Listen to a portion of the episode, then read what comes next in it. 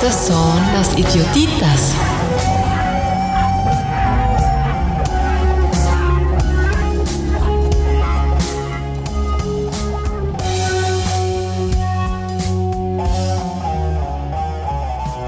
Nos volvemos a encontrar. Yo me acerco y te saludo de manera seca y sin ánimo, al estilo inglés. Tú me miras, y entonces recuerdo aquella mirada que me solía ser tan familiar.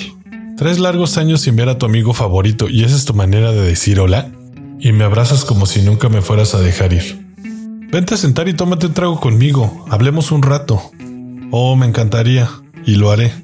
Pero ahora no tengo tiempo. Me marcho y de reojo veo aquella mirada de despedida la cual sigo recordando. Es tan difícil pensar que todo tiene un fin y en que cualquier momento puede ser el último. Me es tan difícil pensar que no tendré otra oportunidad de verte, de abrazarte. De abrazarte. Debí haberme quedado, debí haber hecho un poco de tiempo. Pude haber tomado ese trago y haber platicado.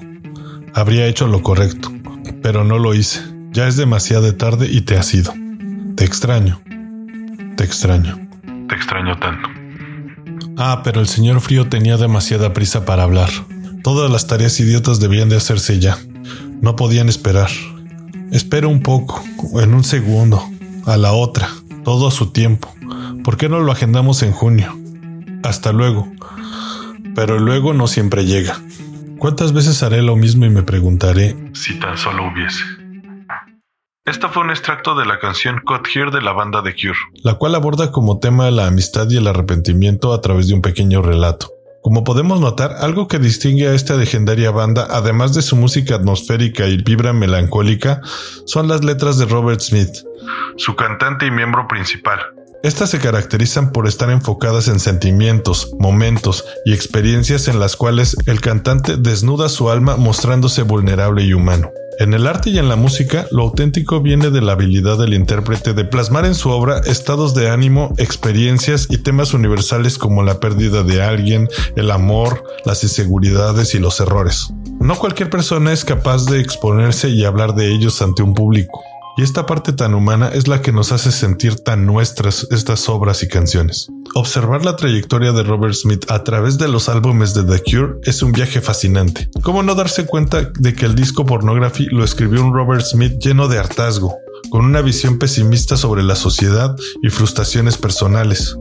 Mientras que en el álbum Kiss Me, Kiss Me, Kiss Me se proyecta un hombre perdidamente enamorado, con una visión más esperanzadora y estados de ánimo superlativos que traen como consecuencia una música más vibrante y aún así conservando su sonido insignia de la banda.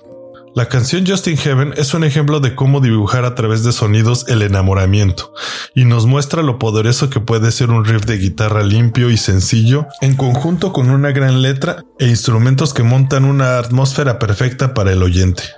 ¿Y qué decir del álbum Disintegration? Cúspide de la banda y del cual evitaré hablar ya que requiere su propio análisis. Por último, su álbum homónimo nos trae letras más maduras y nos muestra el lado moderno de la banda, que ya sabe lo que hace y que nos demuestra que sigue siendo relevante aún después de varias décadas. Por estas y más razones, en Cultivando Idiotas pensamos que la banda de Cure es una banda icónica que merece ser escuchada de inicio a fin. Si quieres conocer más sobre esta histórica banda, te invito a que escuches nuestro especial de The Cure, el cual ya está disponible en Spotify y en las principales plataformas de podcast. Mientras tanto, yo te invito a que te des 5 o 10 minutos de tu tiempo y disfrutes de algunas de sus canciones, y mejor aún si es acompañado de alguno de tus amigos o seres queridos. Hasta pronto.